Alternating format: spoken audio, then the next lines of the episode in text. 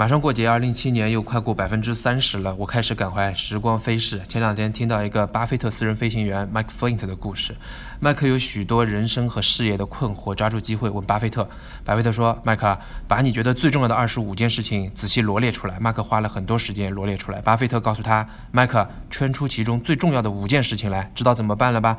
麦克如梦初醒：“我知道了，我要重点花时间在这五件事情上，有时间再去追剩下的二十件事情。”巴菲特大叫：“麦克！”不，你要花所有的时间去做这五件事情，要像躲避瘟疫一样的躲避剩下的二十件事情。躲避瘟疫啊，同志们！如果这个定律成立，很多事情是要吓人一跳的。大基金应该像躲避瘟疫一样的躲避大多数的投资案。你大概也可以预见，那些连大客户也没服务好的公司，号称要开始做 mass market，结果能有多好呢？个人排除掉最重要的那两三次升迁和职业转换，三十年的职业生涯其实是平淡无奇的。